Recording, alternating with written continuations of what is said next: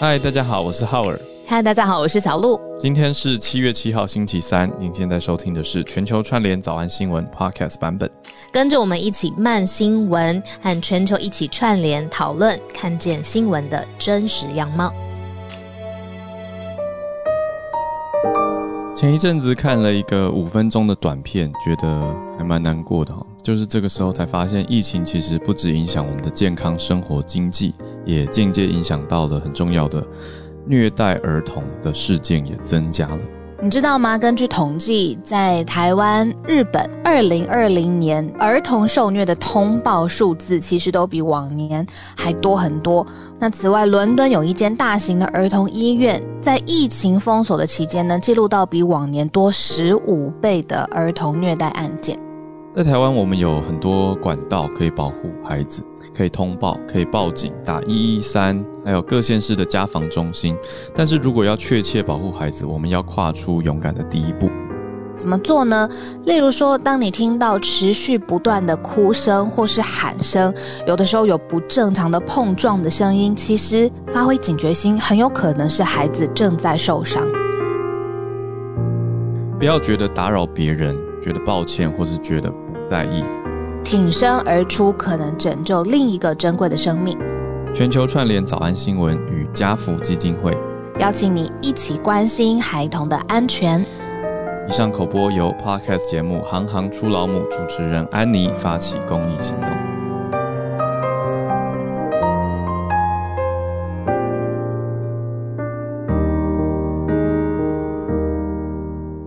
欢迎来到今天的全球串联早安新闻。你早上还好吗？今天早上，哦，我跟你说，真的发生一个超诡异、超鬼怪的事。我是闹钟响起，我就会直接醒来的人。我一直都是这样子的早上的起床的模式。但是今天早上闹钟响的时候，我正在做梦，梦中的我呢，正在检查我的手机，发现我设错闹钟了。梦中的我发现我的手机设在凌晨五点钟，所以我就在梦里面，我跟我自己讲说：“哦，设错闹钟了，现在才是早上五点，我不用那么早起床，嗯，所以我可以继续睡下去。”梦里面的我跟我自己这样说，所以现实的我我就听话了，我就继续睡下去，因为现实的我觉得我设错闹钟了。你知道这个我早上 我懂，这很可怕，小鹿不见了。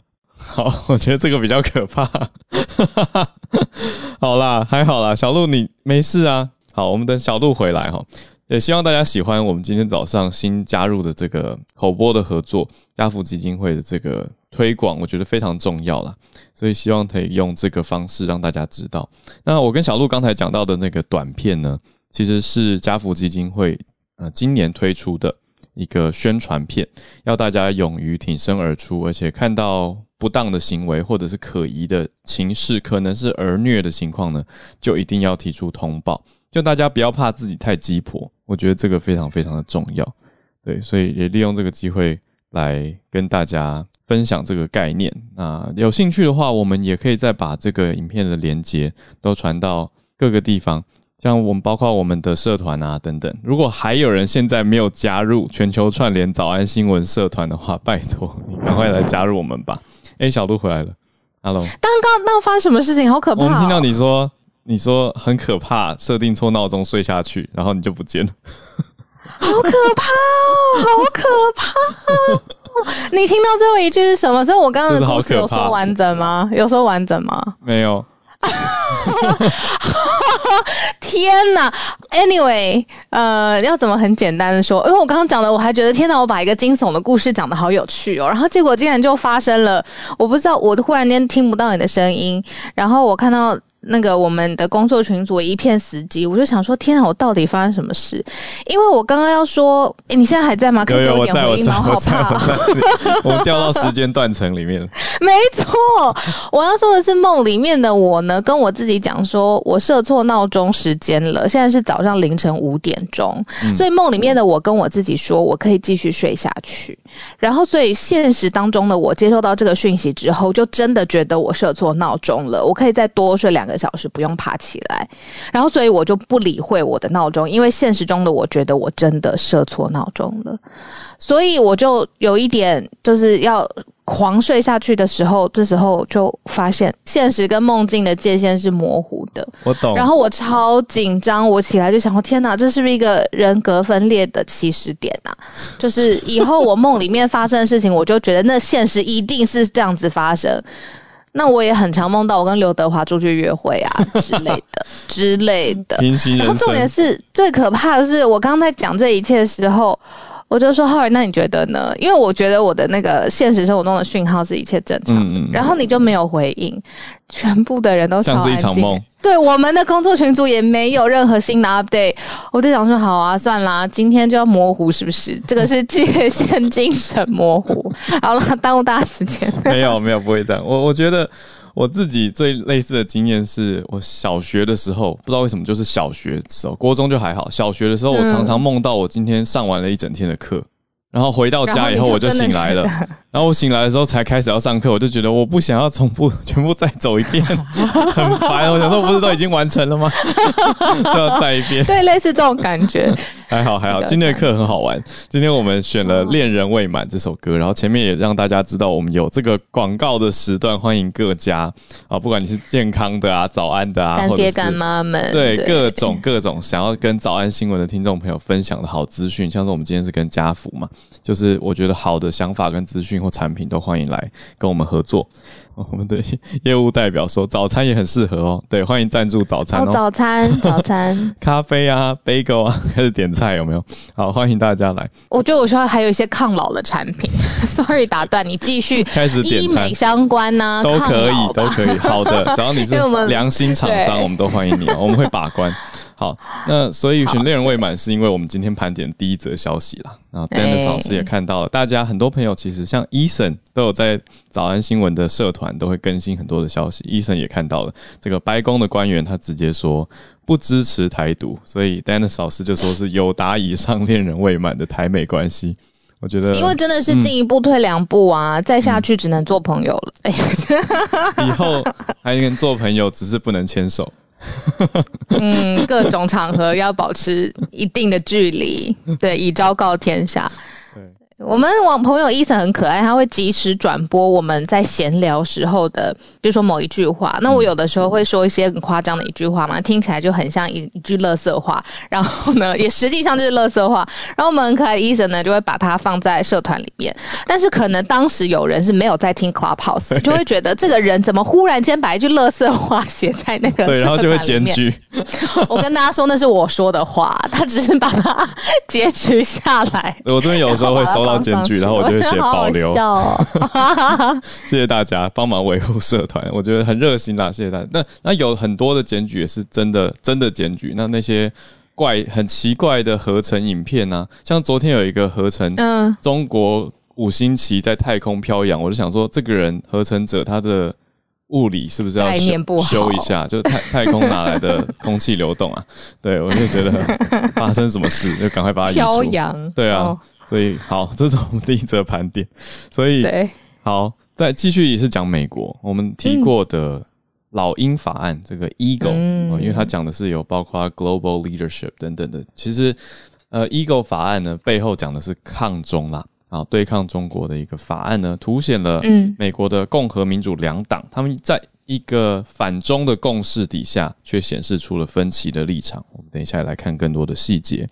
再来第三则，我觉得要帮大家补充一下的哦，呃，是香港的消息，延续着七月一号，呃，七一中国共产党百年党庆嘛，当天却在香港发生了不幸的消息，就是有上来分享嘛，对，有人上来分享，孤狼是的，对，那天 John 上来分享，我们才知道，哎，孤狼竟然袭警之后呢，在自杀，就是拿刀袭警之后自杀，结果已经调查出来，这位孤狼的身份，他就是。一家公司叫做维他奶啊，这个 Vita Soy 饮料公司的采购主任，我常喝哎，我跟你说很好喝哎啊，我看，所以我看到新闻的时候，感觉好像还不错。对，欢迎来赞助，可以来跟大家 可以来赞助吗？不行了 没？现在是不是很危险？我们等下来讲一下为什么变危险，因为它在中国眼中变成了港毒奶。那第四则则是要关心 澳洲东南部的鼠患很严重，有点恐怖，想把我们家的猫送过去。对，大家一起来关心一下。原来这也不是偶发事件了，这是澳洲常常发生的事情。但是我们来增加一些知识哦，来了解一下为什么会有这样的情况。那现在的情形又是如何？然后八点半再跟大家来串联。我们就先从美国的第一则开始。对啊，美国的白宫官员他不是一般的官员，他是负责亚太事务的。Kurt Campbell，今天我觉得这个白宫官员，我想讲的是，主人可能帮我们 update 一下的时候，把它写成拜登政府好了，因为我觉得它的那个意义会更加的明显，因为是拜登任内他的这个亚亚太事务大将，他其实呢是在一个呃亚洲协会 Asia Society 里面，这个亚洲协会呃是一个智库，在世界各个主要城市里头都有它的分会，那是一个非常非常重要讨论呃亚洲跟美国之间关系的。重要的智库，那他们有一个线上检讨会，Kirk Campbell 他就表示说，当然一开始谈的是美中之间的问题，就是可能会和平共处，但是挑战的会越来越巨大。被问到台湾问题的时候，Kirk Campbell 他就说，美国拜登政府会持续支持台湾在国际社会上面扮演的角色。那这句话听起来有点甜蜜啊，有点友好，但是 Kirk Campbell 接着就说，美国没有意愿要改变两岸之间的现状。而且很清楚的说明说，美国政府支持强化非官方的交流，就是不是正式的国对国之间正式的外交关系。非官方的交流。然后下一句是重点，他。不会支持台湾独立的立场，那所以这个就是为什么今天呃我们特别在开场的时候选这个 恋人未满，因为出出自是因为 Dennis 老师他特别写了一篇文章来分享这个讯息背后到底代表什么意思。因为呢，其实呃，大家我不知道有没有看最近很多，包括《天下》杂志，还有呃其他的媒体，最早之前是一个美国的智库，他有在分析说，现在世界国国家对于中国的。观感到底是什么？那其实呃，百分之七十以上都是对于中国负面的，觉得说扩张太大，然后侵略性很强，然后在各式各样的，比如说治安啊，或者是网络上面的问题啊，对于中国的观感很负面。但是呢，Dennis 老师也分析，其实不同的国家都还是有基于现实原因的考量，必须要维持跟中方关系的一个互相的平衡。那 d e n i s 老师常常也说，在外交里头，呃，通常就是要慢慢出牌嘛。有的时候会有一些甜头，有一些好处；有的时候呢，也会表明一下立场。就很像是进一步退两步，恋人跟朋友之间的关系到底是更靠近呢，还是更拉远呢？现在我们必须要好好来关心一下，为什么从他的口中，亚太事务部的这个主管就是 Kerry Campbell，他真的是大将，而且对于亚洲事务非常熟悉的这个人，他会忽然间讲出一个这么明确的话。嗯，我懂小鹿的你的意思啦，就是我们也许标题写拜登官员。它更能代表是这个任期或这个政府现在的状态。凸显的，对。那白宫则是好像是一个美国长期的呃事务，可是现在其实比较像政务官的概念啦。刚刚你一讲那个非官方，我也去赶快查了一下，到底是用 unofficial 还是 non-official？他们用的是 unofficial。就 Kurt Campbell 的用词，他讲的是 it supports a strong unofficial relationship。所以这里的 unofficial，你就说非官方，只要任何非正式。啊，不是安排好的，嗯，也不是这样，不是安排好，就是不是在官方既定行程啊，那而是由其他比较。啊，附随的管道或者是其他的管道，我觉得这这个字当然还是有很多解读空间啦。这个 unofficial 的定义到底在哪里？我觉得就我自己的认知跟观察，其实台湾的外交人员也非常努力，在任何非官方的空间，对，去打交道，去想办法，去建立关系，去推动很多的事物。所以这都是还其实还有很多大家可以去努力跟协调的空间。我觉得大家不用太急着直接跳脚，然后就开始在那边。独派台派，然后开始在那边讲说，所以我们要不要押宝美国啊？然后开始讲那些的，我就觉得，请记得我们要团结，就是面对强大的外力威胁，我们还是要记得大家要一起往下走。那我们的敌人不是彼此，所以我觉得这个很重要。所以大家不要急跳脚，然后开始又开始讲怪美国怎样，然后怪执政党、怪怪在野党什么的。我觉得大家一起努力吧。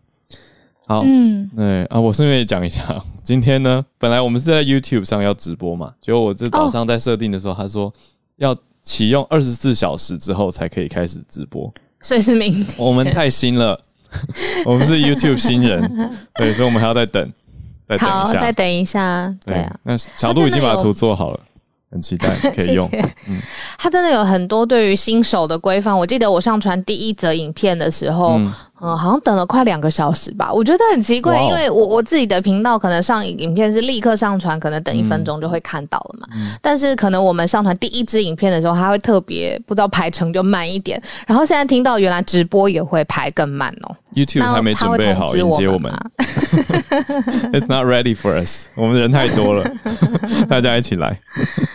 我所以要团结继续来看。对，大家一起来。好，带回来看到美国老鹰法案凸显了两党他们都反中，可是却带有不同的想法，之中带有一些分歧。我们来怎么关注这个消息？怎么看？然后小鹿帮我们复习一下这个 Eagle Act 吧。嗯，他是说呢，就是要增加中国竞争力，并且呢，在人权方面呢，要施压中国。就是其实是美国众议院呢，他们推出的一个确保美国全球领导地位与接触法案，它的缩写就是 Eagle Act，然后就是老鹰的这个意思，但是它是。缩写，那它其实是要确保美国的全球领导地位 E 位。A G L E 就是 Ensuring American Global Leadership。and engagement act，、还有接触的所以这样子 engagement act，E A G L E 对，没错，嗯嗯，它是要提高跟中国的竞争性，呃，竞争力。呃，可以跟中国互相抗衡，而且要人权方面呢，向中国来施压。那里面呢，就包含，比如说，呃，投资促进美国本土的制造业啊，然后自己的贸易，还有、美国跟盟国之间的伙伴合作要，伙伴合作要深化。而且呢，要重新返回国际组织上面，把这个川普政府任内退出的孤立的，或者是美国一意孤行的这些外交上面的、呃、破裂的痕迹，然后全部修补起来，因为要美国要重返国际组织，跟盟友站在一起。那这个就是呃，美国众议院六月三十号才几天之前审批的，这个是由美国民主党来牵头。提出来就是他领先提出，但是表决马上就要发生了哦。共和党呢却说，呃，有一位议员就说这个法案他是反对的，因为这意味着整个众议院的外交事务委员会很可能没有在共和党的支持之下推进这个法案。也就是说，其实这个法案虽然哦缩写很好、很简洁有力、很好听，嗯但是其实两党他们造成了意见上面的不一致。不是完全的支持这个 ego 的法案的，嗯。而且这件事情，中国外交部的发言人有回应，就是说美国要怎怎么发展啊，要提升自己的竞争力啊，是美国的事情，不要总是就是在整个意见或者是法案里头都把中国放进去，不要总是把中国当成假想敌。哦，这句话我常常从外交人、外交人员发言人的嘴巴里面听到，就说不要再呃把中国当成敌人，不要恢复冷战思维，不要再想成就是中国是美国的假想敌等等的。那所以不仅是呃美国呃自己的两党现在对于 Eagle Act 这件事情的看法不一样，然后中国外交部感觉也趁缝插针啦，赶快再补一句，就是不要一直想到要跟美国作战。讲回来，是不是说美国内部也自己要团结一下？就是虽然在对抗中国，可是其实共和跟民主两党还是打不同的算盘，所以有看出这个点。那我觉得这个法案的名称还是真的取得很好啦，它回还是回归到 American Global Leadership，、就是美国希望能够确保全球的领导地位。我我想补充一下，就是为什么两党会对于这个法案当中有不同的意见或者是看法？就是说，虽然美国现在很明显，而且是延续从川普时期到现在，就是呃可能会要稍微对抗中国，制中或抗中，一方是在。抗中这件事情上面非常最极端，需要最严厉的手段，在关税、在人权、在各式各样的外交上面的议题，都走一个最强而有力的方式。但是呢，也有一方面可能会觉得需要呃寻找一些比较温和的外交途径，或者是渐进式的、缓慢式的来呃慢慢的跟中国互相抗衡。所以其实是呃两党在于反华或者是制中抗中的力道跟力度上面，其实会分歧会不一样。主要的症结点是这个。可以理解。嗯好的，那我们再来讲到第三则喽，香港的事情。好，刚刚跟大家整理了一下嘛，七月一号的时候发生了不幸的袭警而且自杀的事件。那调查出来，这位孤狼啊，这个 Lone Wolf 他的身份是五十岁的一名男性，他叫做呃梁建辉，他就是维他奶这家公司的采购主任。维他奶的英文是 Vitasoy，蛮大的一家饮料公司。那这家公司对内当然就发表了一个慰问声明啊，因为员工而且又是采购主任过世嘛。那虽然是袭警之后自杀，但是他里面的通内部通告就写到说，有在事件当中不幸逝世的人士向家属表达深切慰问。结果中国网友非常生气，中国网友就开始讨伐，冲到网络上，那说这样子自杀。叫做不幸逝世吗？然后这样袭击警察叫做不幸逝世吗？然后就说维他奶滚出中国，这个叫做港独奶，所以就直接冠上了很大的一顶帽子。我想这个当帮大家补充一下，才会想说为什么会把七一之后的事情跟维他奶，然后又被叫港独奶产生连接。对，所以这个现在是很大的消息，因为很多中国的代言艺人也开始要切割。那网友也 开始抵制，对，那各地的商家也说我们要下架了，不要在架上再出现维他奶这些产品。还有很多生鲜配送平台，包括有一家叫做叮咚买菜的 App，如果你搜寻维他奶的产品呢，上面全部的东西都会显示补货中。嗯，所以现在的情况是这个样子，让大家了解。哎，后我很好奇，就是一开始开第一枪说这个维他奶是港毒奶的这个人，他是。民意的意见还是官方的意见，还是在中国大陆的世界，这是同一件事情。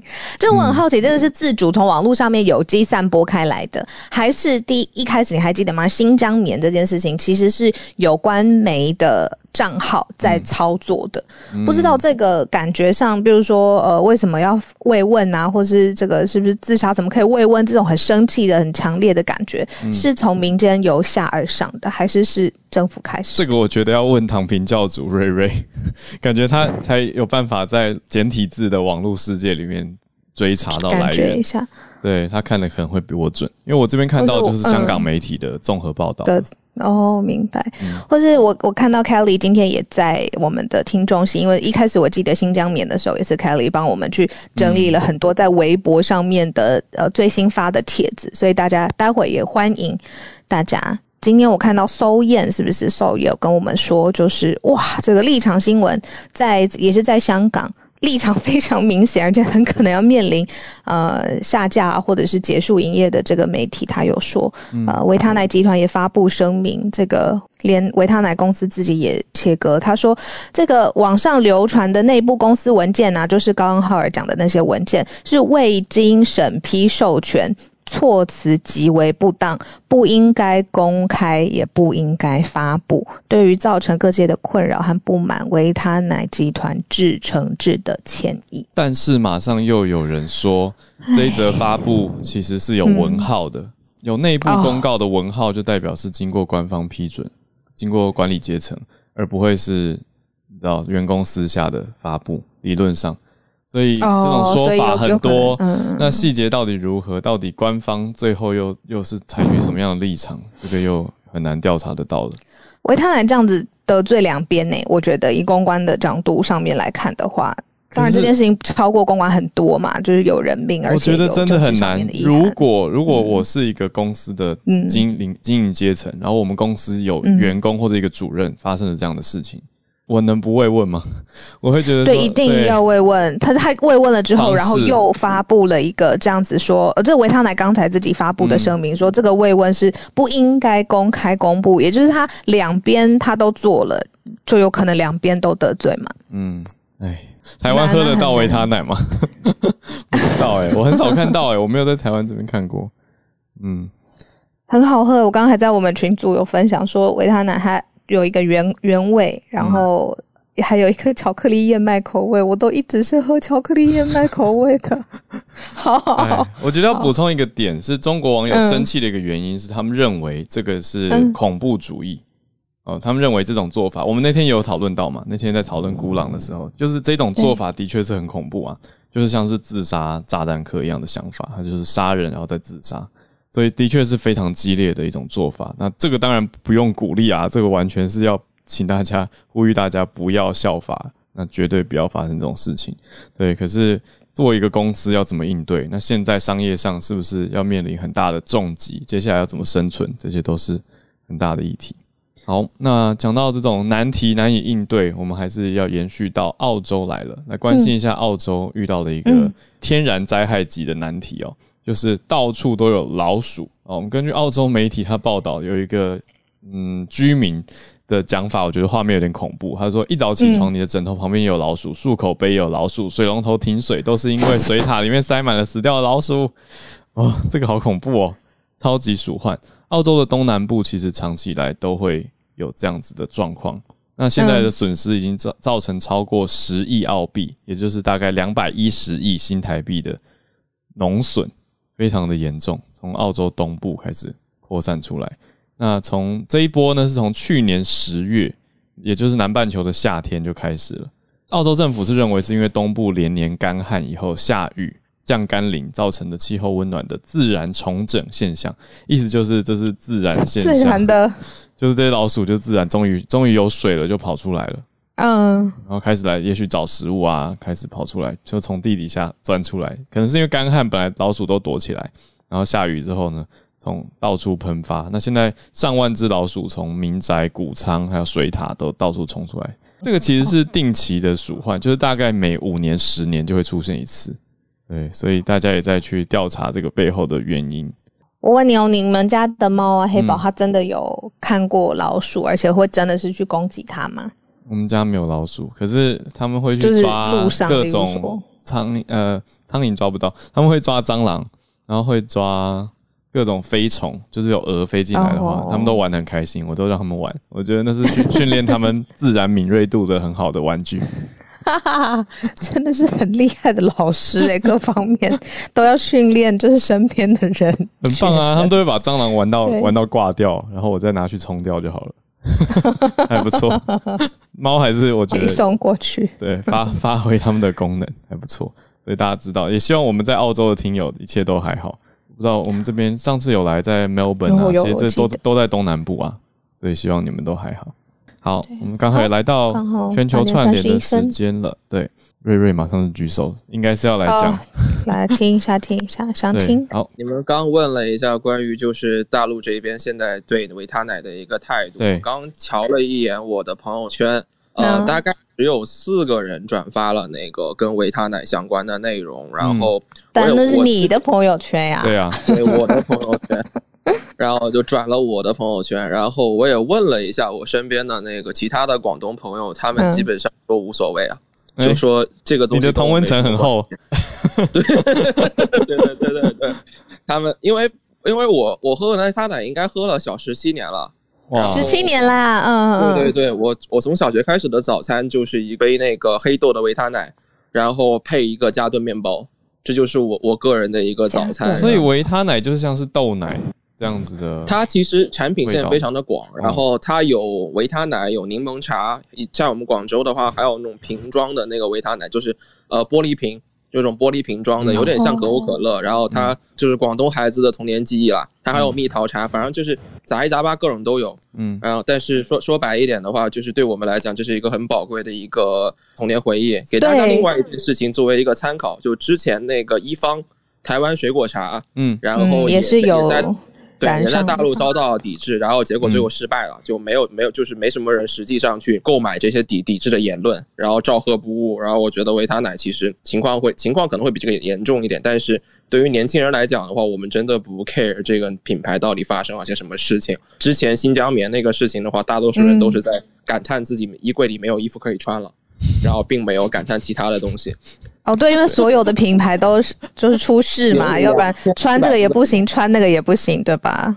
对，就是说我们都建了个群嘛，说这明天开始裸奔了。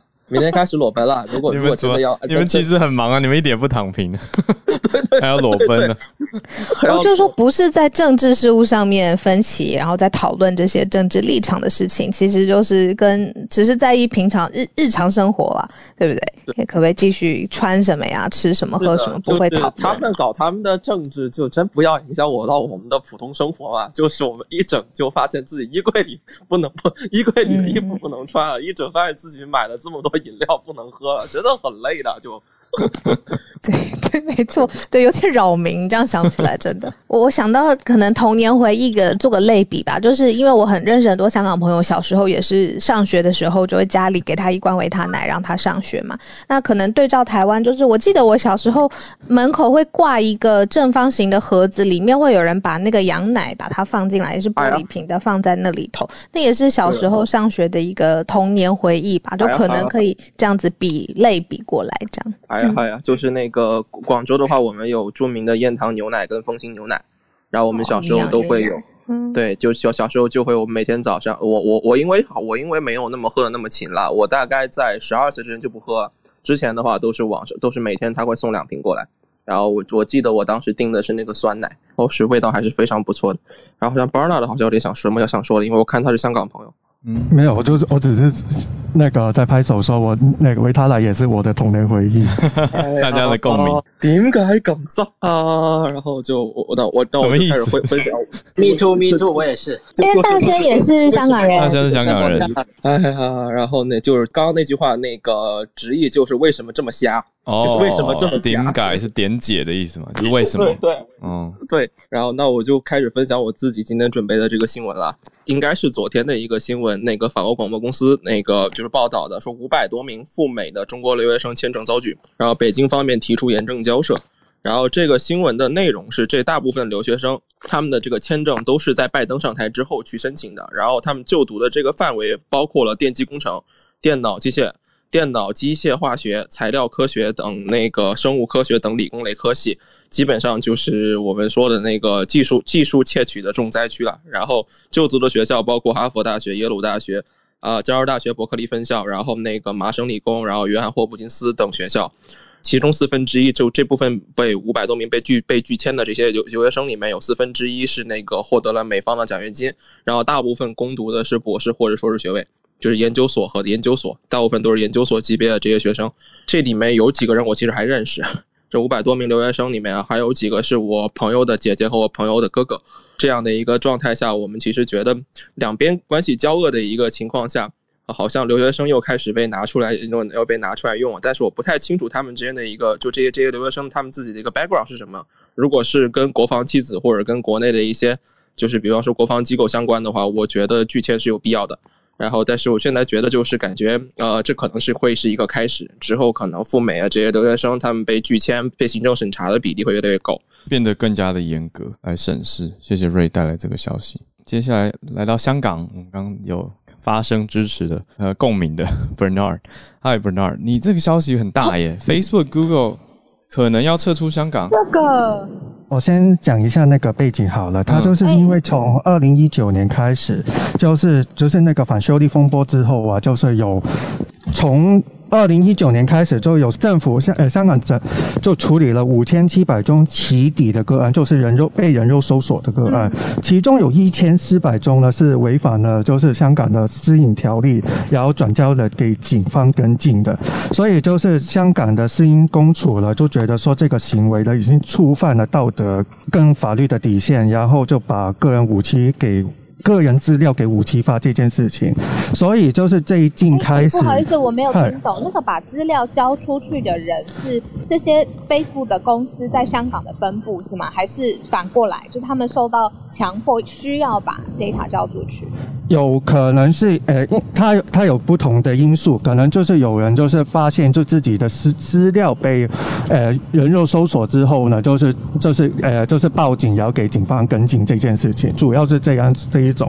但是其实，在网络上面其实有很多，呃，人肉搜索就是这个人从呃这个人在哪里居居住，然后那个然后学历背景是什么，年龄、生日的，其实在网络上其实有看也是看到。有很多这种的状况出现，所以就香港政府了，所以之前呢就是要修订那个个人资料私隐条例，所以就是说要未经同意就是呃公公布个人资料的时候，呃就会最高可以罚款一百万元港币跟跟监禁五年的监牢，所以就是。这个事情呢，就引起了呃不很多的社群媒体的关注，然后就说那个如果这个事情，如果在香港政府要把这个事这个法律，然后就正式修订、正式修好的话呢，就可能会影响他们在香港再继续在香营运所那些的社群媒体。好哦，等于是他们不想要付这个有可能的呃会产生的罚款。对。所以他们说，如果这个法案真的过了的话，他们就不想要继续 base 在香港。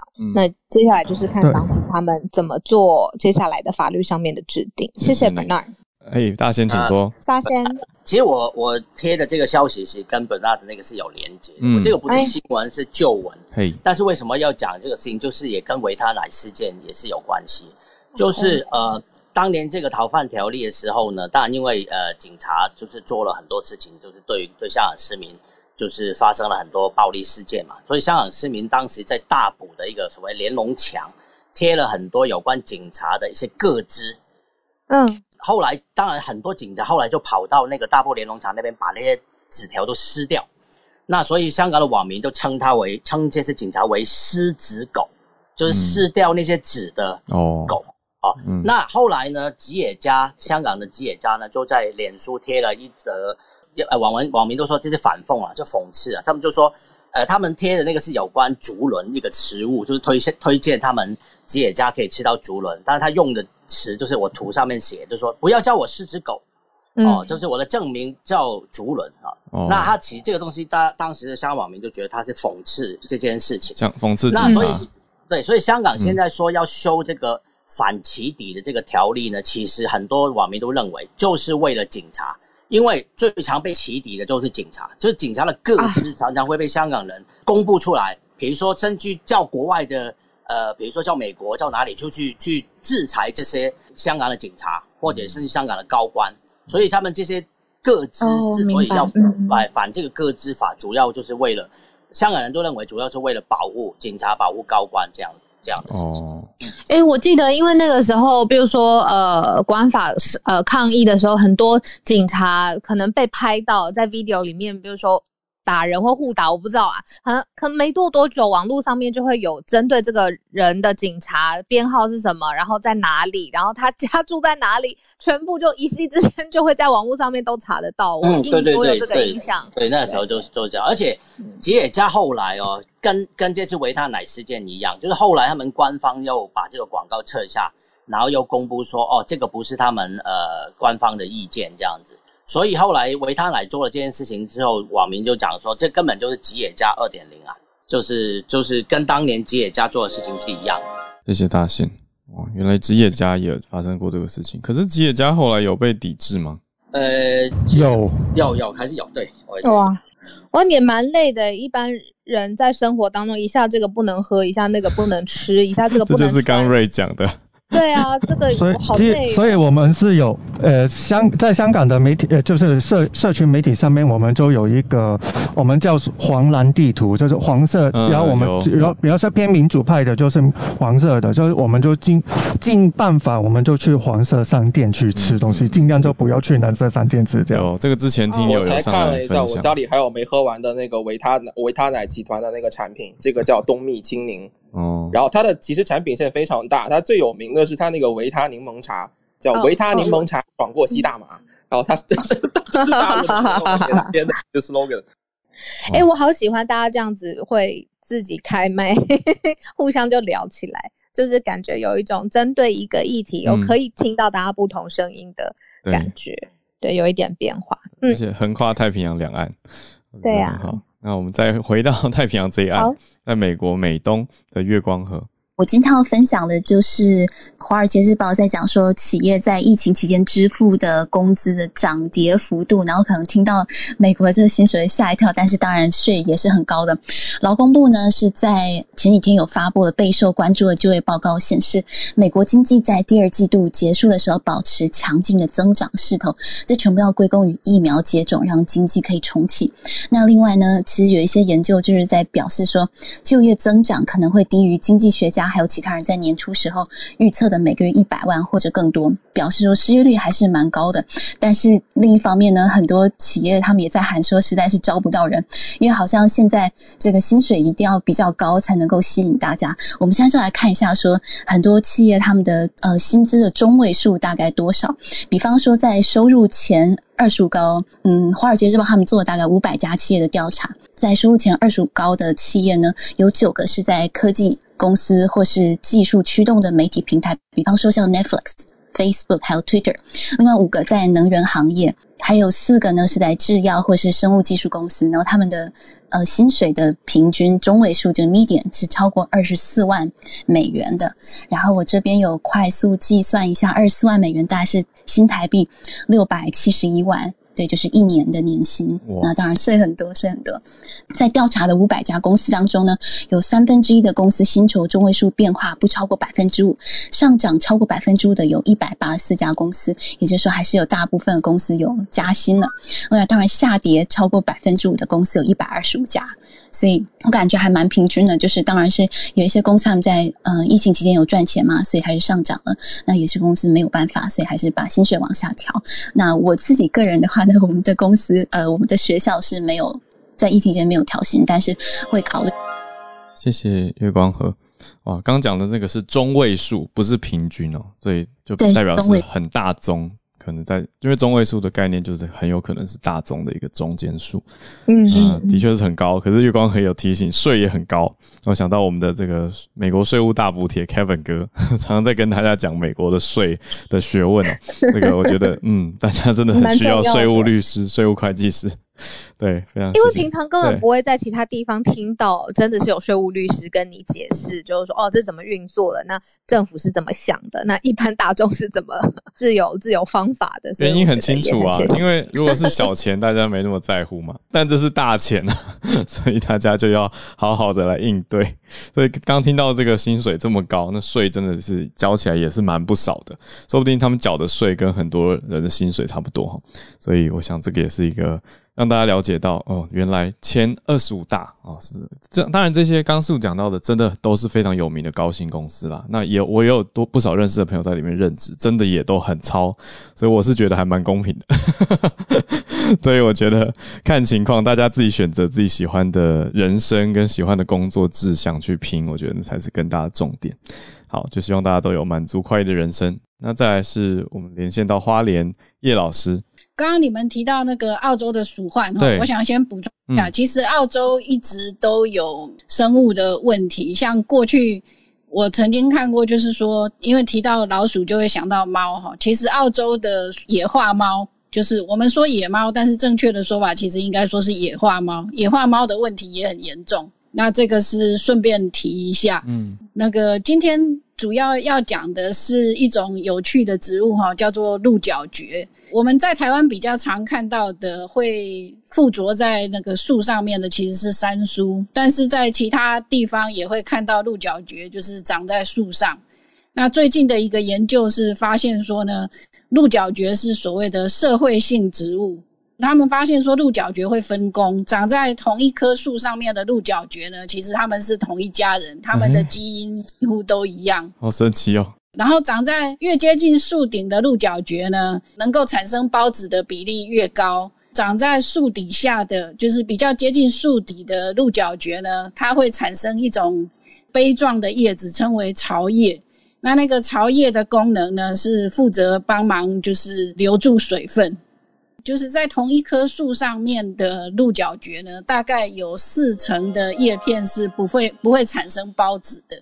就好像蜂巢里面也有一定比例的工蜂，就是不负责这样子，都快忘记它是蕨类了。虽然它名字里就有鹿角蕨，因为它是一个很热门的完美植物。对对对，嗯，其实我有朋友专门在网络上面种鹿角蕨，还一天到晚分享给大家说他种很多。嗯，对啊，这个很受欢迎。杯状的蕨类，杯状的是杯杯状嘛，对不对？杯状的叶片，因为我们有朋友说是杯状吗？这个是是另外的些很苍凉、很杯状吗？对，什么杯不是 是杯子状的叶片？因为鹿角蕨其实它两种形态的叶片，一种是那种杯状的叶片，那另外一种是鹿角形状的。那事实上，大家主要种它都是为了观赏那个鹿角形状的。哦，明白明白。好，希望有回答这位网友的问题。因为就觉得它形状挂在墙壁，也不是挂了，就是种安装在墙壁上，然后看起来很像是一个鹿头的标本的植物版，这个就很可爱，所以它才叫做鹿角蕨，就是长得像是鹿的角一样往上扬起这样子。植物原来它有社会性哦！谢谢老师带来这个新知识，谢谢大家，谢谢大家，也谢谢叶老师、月光河，对，然后 Ray Bernard 跟大贤，那我们就来进入我们恋人未满助战专家时间。但是老师这个 Kirk Campbell 这样子说重量很不一样哎，对。对啊，是很不一样，所以所所以才这么值得关注，因为他真的是亚太事务总管，可能跟我们一起听慢新闻的朋友已经听过他的名字很多次，而且我们也说过，Kirk Campbell 是在美国的呃华府，现在拜登政府里面，他大概是说出来的话就是定调了，所以才特别的特别的值得关注。在一个月之前，我们如果大家记得的话，在 Stanford 大学的研讨会当中，他讲的是说美国跟中国的 engagement period 已经结束了，当时也是一样引起非常大的关注，不只是台湾媒体，美国媒。媒体也是报道的，所以基本上凸显的是 Kirk Campbell 的讲的话，事实上都是经过深思熟虑之后的结果。所以我们在看到所谓的有达以上恋人未满今天的这个说法呢，其实我们要看更后面他可能有想哪一些的想法。大家知道我说了很多次，我们集团呃马上十月底美中之间要会面，那在这个时间点丢出这个话，我觉得可以呃稍微的解读一下。美国现在拜登政府告诉中国大陆的部分，有些人可能会觉得这是向中国稍微的示出善意，但是我会觉得，也许可以从另外一个角度看，是美国告诉中国现在底线在哪里。现在还剩大概两到三个月的时间，美国其实也想要看看风向。你中国真真的是想要玩强硬的，就是我告诉你底线了，你继续飞机再飞到台海，你继续再用军事秀肌肉在台海，那么我们就可能会采取不同的手段。我不知道大家能不能理解哦，就基。本上，美国已经告诉你说，我们的底线在这，也已经符合你中国所说的一个中国原则。这个底线，双方都应该要有共识。那既然有了共识，是不是要看呃，是不是要开始讨论别的事情？还是你想继续在台湾的问题上面呃产产生一些争端哦？我觉得柯 Campbell 丢出这个是一个风，有点像是风向球。所以支持台湾呢？我相信在台湾很多朋友在乍听之下，他讲的这么斩钉截铁说不支持台独。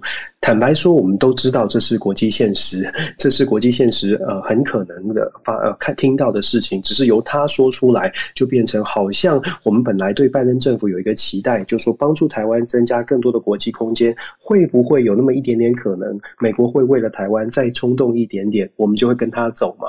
那我们本来就跟他走了，但是现在看起来拜登。没有再冲动那么一点点，可是同样的，我们可以解读的是，这个国际空间，美国的拜登政府确实为台湾创造出来了。之前有跟大家分享过，我觉得拜登对于台湾而言，是让台湾有一个。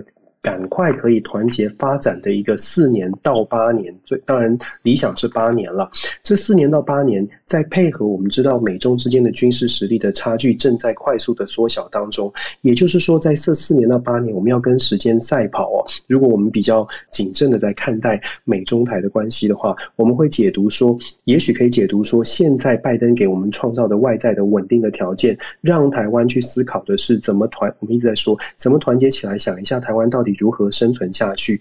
呃，美国的拜登的下一任总统，我们也说过了，下一任总统没有保证他是一个全球主义的总统。也就是说，如果他是美国中心论的，他会不会站在全球的观点来看待台湾在美跟呃整个亚太地区的角色？还是他会回到完全以美国利益导向？那我觉得拜登的这四到八年，正是台湾必须要好好的、好好的利用。那现在 Kirk Campbell 告诉大家的是，美国有一定的底线。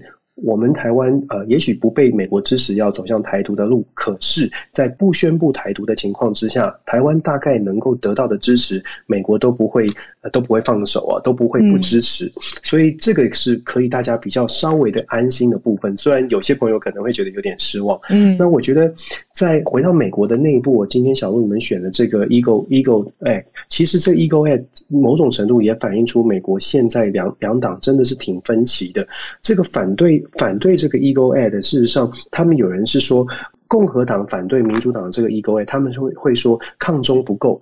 抗中的力道不够，不够专一。他们觉得法案里面有太多民主党想要包覆进去的，因为这两千多亿的法案，他们觉得民主党政治算计太多，包覆太多了民主党有利的法案，这是他们反对的第一个原因。那另外呢，民主党内部也有反对的，民主党内部有一些人反对是说，我们为什么一定要这么样的针对中国？要小心这样的 ego a 是不是也伤害到了中国的人民了？当然，我们就有不同的解读了。有一些人他有商业或者企业的支持，所以民主党内部其实对于这个强力的抗中法案也有不同的立场。其实这就反映出什么呢？反映出我们看到美中之间的竞争关系的时候，其实已经有很多的分析哦。美中之间虽然是在竞争，可是美国关于强化自己大概没有什么，就是两党大概有共识要强化自己。但是对于如何抗呃抵抗中国或制约中国，其实两党还有很大的旗舰，因为还是有很多人，如同我们今天在我的文章里面讲到的，中国大陆有十四亿人口，占世界的五分之一的将近五分之一的人口。美国其实有很多人也看见了，就算不喜欢中国，也得跟他交往。在这样的前提之下，你就可以想象为什么美国有一些人想真看到强力的抗中，会有一点觉得。有没有这样的必要？那觉得，所以这在美国内部也有一些争议。那最后补充，今天刚刚的最新的消息是，呃，拜登政府提名了德国的。驻德国的大使，这个大使他任命的人是 U Penn 这个非常有名的大学的校长，叫做 Amy Goldman。这个 Amy Goldman 呢，他是一个非常的，我们不敢说他亲中，但是非常的知中，就是非常的了解中国。所以派出一个非常了解中国的人出任德国的大使。如果大家记得，我们分析过，德国跟法国是现在美国最需要拉拢的欧洲国家。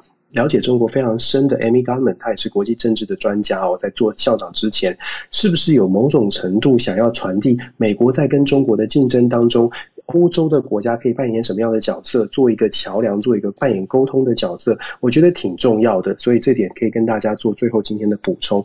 谢谢大家，我们团结吧，真的。谢谢 Dennis 老师，谢谢 Dennis 老师，很重要，真的。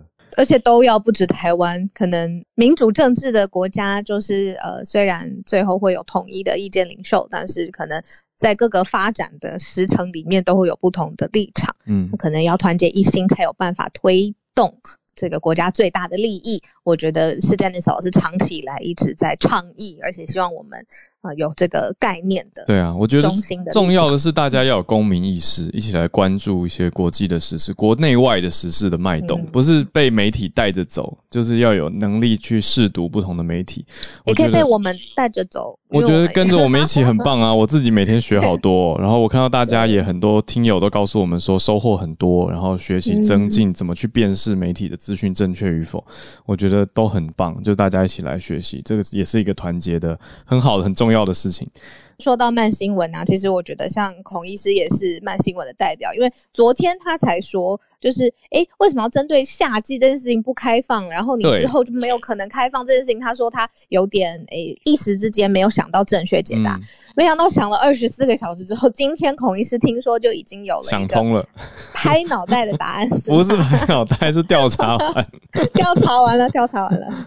就是从昨天的凌晨，Boris Johnson 的那个演说，然后我终于想通了，我比较懂了。因为我昨天这个时候，我跟大家说，我想不懂为什么他们一定要在夏天做这件事。那首先我要先讲，他们其实不是说口罩不需要了，呃，你不需要保持社交距离了等等了，他是说政府不强制规定了。可是这些东西其实是，比方说你在很拥挤的电车里面。你戴口罩，这是一个礼貌，这是一个你考虑了之后对你自己，然后也保护他人最好的一个处置。这不需要政府告诉你，而且要定规矩。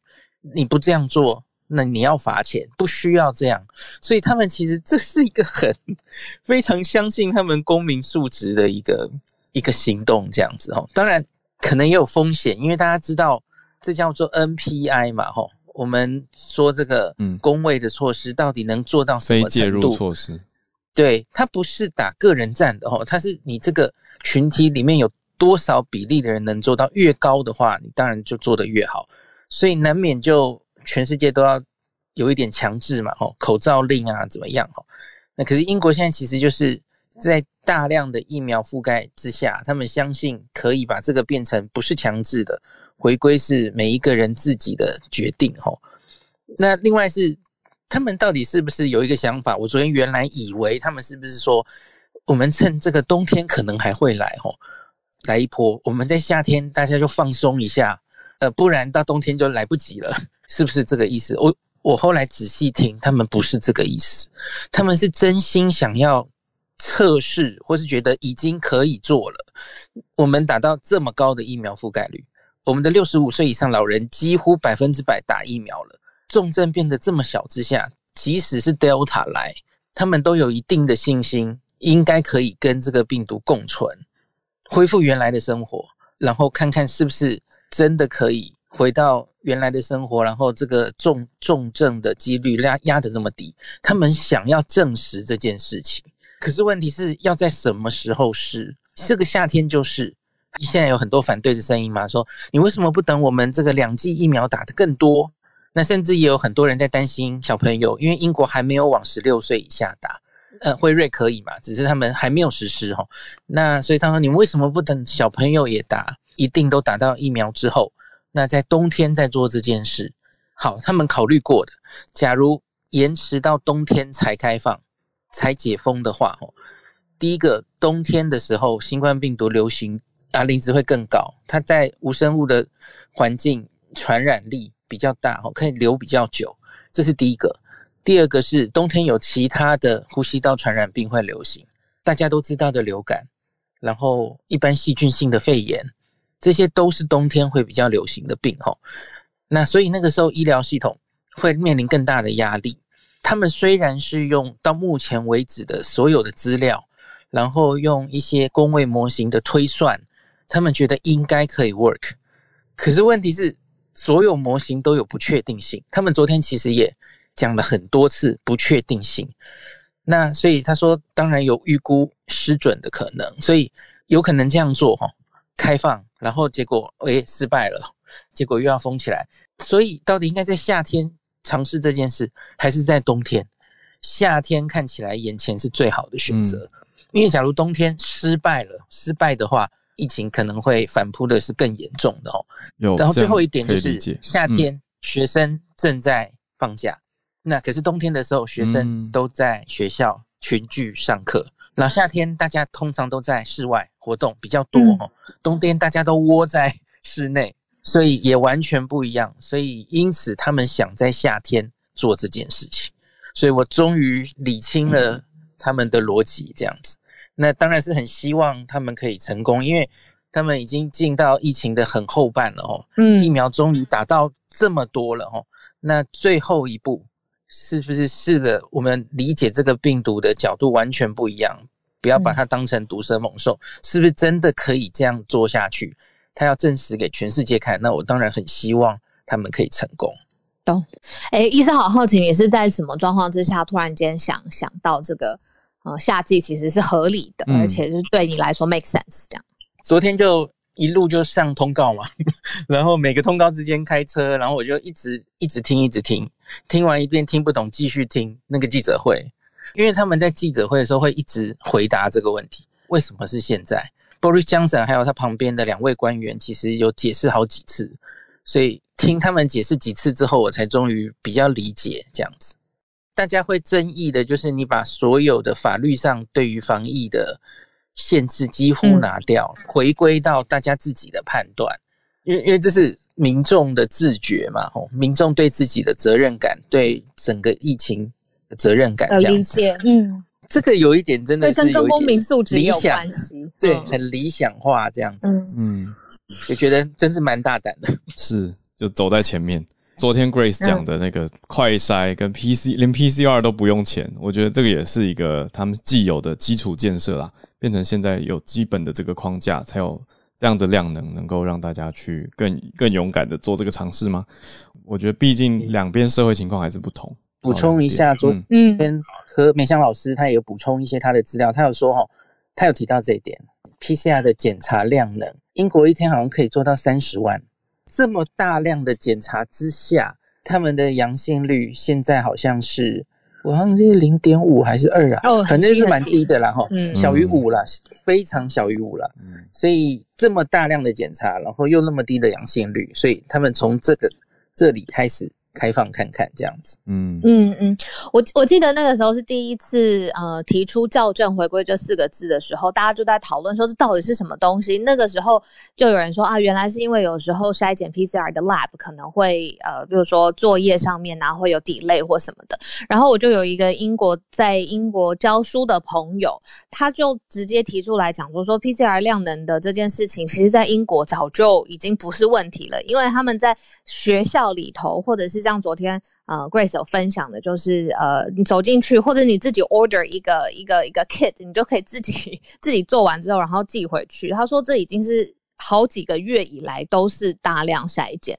我那个时候才第一次知道，就是说哦，原来 PCR 在英国来说，就是像浩尔讲的基础建设型的一般呃畅行无阻这样。然后我刚刚在想说，医生是不是可以这样理解？虽然不能说有一点幸运，但是我们。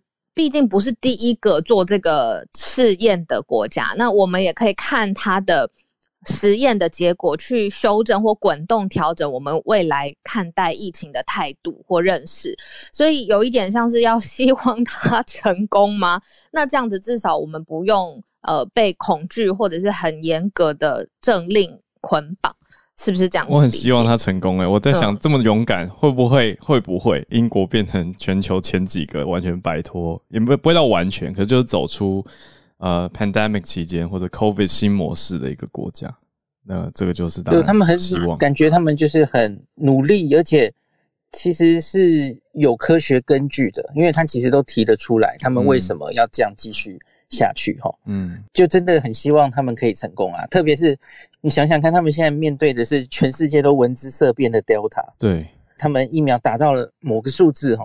何敏香老师昨天提醒，除了疫苗的覆盖率，还要考虑自然感染的人。自然感染的人也有一部分，他至少现在看起来是至少半年没有问题了哈。嗯，那这些自然感染人可能还会再去打疫苗嘛？哈，这是另外一个议题了，就是已经感染人需不需要再打疫苗？欧美是建议要了哈，因为可以让你的抗体更持久。把这些都考虑进去的话，美香老师昨天说了一个数字，他说他是蛮担心的。他说英国，你看这个疫苗施打率很高哦，再加上他们自然感染，他们做过这种抗体血清抗体，类似我们去年彰化做过的事然后那个自然感染可能有十几 percent，那加上去之后，他群体免疫可能是已经九成的人都有抗体了。可是 Delta 搞不好需要到九成左右才挡得住。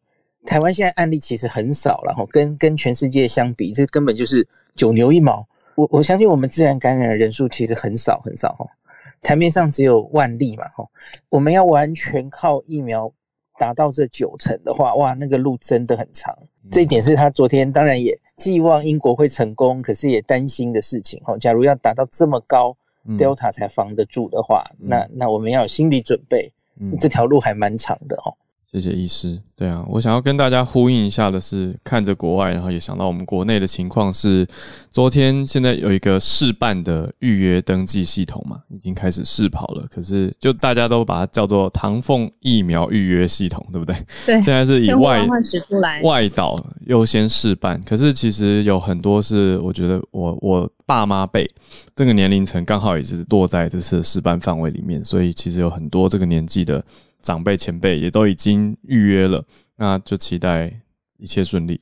所以让大家知道一下，如果有在听我们节目，然后还不知道的，真的是可以稍微去关注去看一下哦。那现在的年龄层大概是五六十岁，已经开始有可以预约登记的，可以关注一下这个事办还有后续。那也随着台湾订的疫苗陆续到货，希望一切顺利啦。因为我们从各国看下来，真的疫苗的施打太重要了。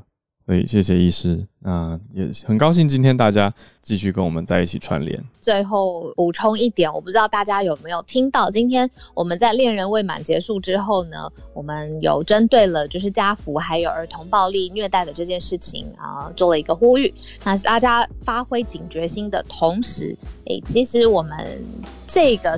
小小的二三十秒吗的时间，也非常非常欢迎。如果大家呃有什么样的讯息，或者有什么样的合作，是想要透过我们的节目让更多的人知道的话，我们有专业的商务窗口代表，然后也欢迎各个干爹干妈可以一起把合作的手牵起来，然后呃把你的消息或你的产品，你想要呼吁的任何的概念，我们。一起透过合作的方式，让更多的人知道。哎，我吓一跳，你太强了！你你刚讲出的关键字就是我等一下要播的收播曲。是什么？手牵手的原住民版。你你说把手牵起来，我吓一跳。然后你怎么知道？我应该没有传给你啊。没有没有。对啊，这两天也有一些不错的产品厂商有丢给我这边看到，我觉得比如说蛮好的益生菌啊，会让心情好的等等，就欢迎大家就来来洽询，我觉得很。我们评估过很适合的、好的，我们才会真的合作，然后推荐给大家。所以就大家一起来喽。所以大家如果身边有什么做好的产品的厂商或服务，都可以来跟我们说。也谢谢大家一直跟我们手牵手串联在一起。